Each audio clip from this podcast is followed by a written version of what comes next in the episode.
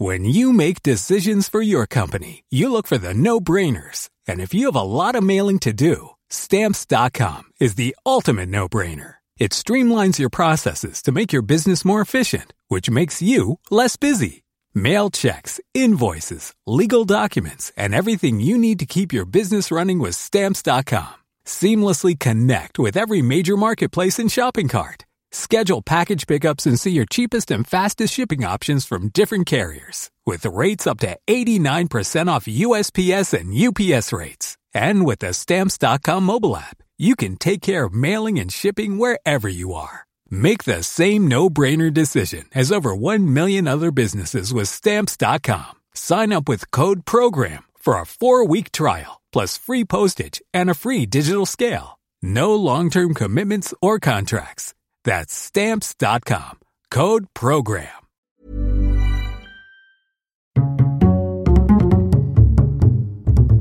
Culture G. Cultivez votre curiosité.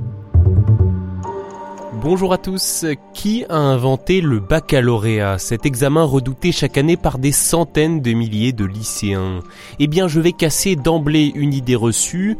Non, ce n'est pas Napoléon qui a inventé le bac. En fait, il l'a plutôt relancé. Je vais tout vous expliquer dans cet épisode. Le bac, un vieux rêve qui va peut-être devenir réalité.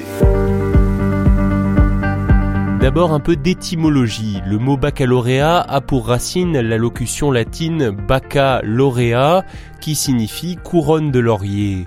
Dans l'Antiquité, c'était un symbole de victoire. Vous l'avez peut-être déjà remarqué, une couronne de laurier est souvent représentée sur les diplômes, dont celui du bac. On ne sait pas exactement quand le baccalauréat a été créé, mais on en retrouve des traces dès le Moyen Âge, autour du XIIIe, XIVe siècle. À l'époque, ce diplôme terminait un premier cycle d'études dans l'une des quatre matières suivantes, art, médecine, droit ou théologie. Une fois le bac en poche, le bachelier pouvait déjà poursuivre ses études afin d'obtenir la licence de sa faculté. C'est celle-ci qui lui donnait ensuite le droit d'enseigner. À la Révolution, on fait table rase, les universités sont supprimées ou transformées et les anciens diplômes, dont le baccalauréat, sont abandonnés. Tel un phénix, le bac va renaître de ses cendres grâce à Napoléon, le voilà. Le premier consul est en fait convaincu qu'il est indispensable de former une élite administrative et politique. Il décide donc de retirer à l'Église sa charge d'éducation. Ça sera désormais une des missions de l'État. Qu'il en soit ainsi. Dans cette optique de former la future élite de la nation, Napoléon crée les lycées en 1802. Il engage une réforme sans précédent de l'enseignement et en 1808, par décret impérial, il met en place trois diplômes universitaires, le baccalauréat, la licence et le doctorat. Dans ce nouveau bac, le diplôme de lettres est équivalent au baccalauréat général. Il est un prérequis au passage éventuel d'un second baccalauréat en sciences, en droit, en médecine ou en théologie. Difficile, très difficile. La première édition du Bachot napoléonien a lieu en 1809 et il n'y a qu'une trentaine d'admis, c'est alors uniquement un examen oral.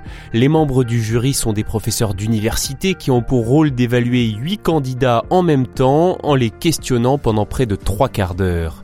Les épreuves écrites arrivent une vingtaine d'années plus tard et les bacheliers sont désormais des centaines chaque année. À noter que ce sont encore tous des hommes. Deux bacs se distinguent alors, les baccalauréats de lettres et de sciences que l'on prépare au sein des lycées et les trois autres baccalauréats, droit, médecine et théologie, qui sont des grades intermédiaires pendant les études supérieures avant l'obtention d'une licence. Le bac est modernisé une nouvelle fois à la fin du 19e siècle lors des réformes de Jules Ferry.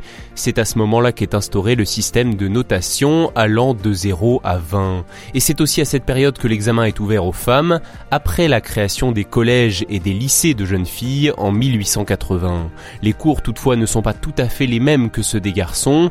Une leçon de morale remplace la philosophie et les demoiselles étudient moins les sciences et la littérature que l'économie domestique et la couture. Faut faire attention, c'est vraiment que ce soit pas trop moderne.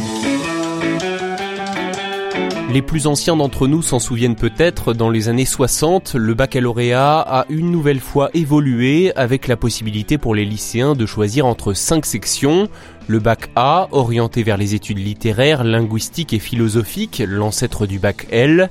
Le bac B, que l'on pourrait considérer comme le prédécesseur du bac ES, avec de l'économie, des sciences sociales, des mathématiques et de l'histoire-géographie. Le bac C, centré sur les mathématiques, la géométrie et l'algèbre, avec de la physique et de la chimie. Le bac D, lui, est plus orienté physique-chimie, avec aussi de la biologie et de la géologie. Et enfin le bac E, mêlant enseignement technique, industriel et scientifique. Ces trois derniers bacs ont été regroupés dans le bac S, scientifique, lors de la réforme de 1995. On parle ici du baccalauréat général, le bac technologique existe lui depuis la fin des années 60 et le bac professionnel depuis 1985. Le juge a dit la prison ou le bac. Ce sera le bac. Dernières années, l'examen du bac général a été une nouvelle fois modifié par le ministre de l'Éducation, Jean-Michel Blanquer.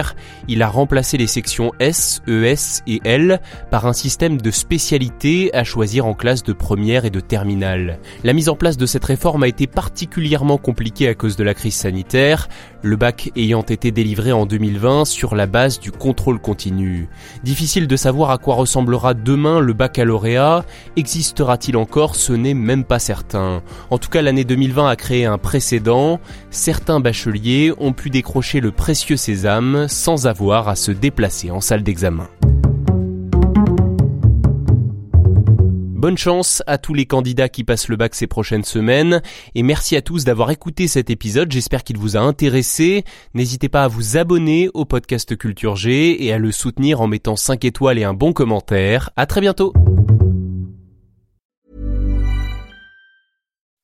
When you make decisions for your company, you look for the no-brainers. If you have a lot of mailing to do, stamps.com is the ultimate no-brainer. Use the stamps.com mobile app to mail everything you need to keep your business running with up to 89% off USPS and UPS. Make the same no-brainer decision as over 1 million other businesses with stamps.com. Use code PROGRAM for a special offer. That's stamps.com, code PROGRAM.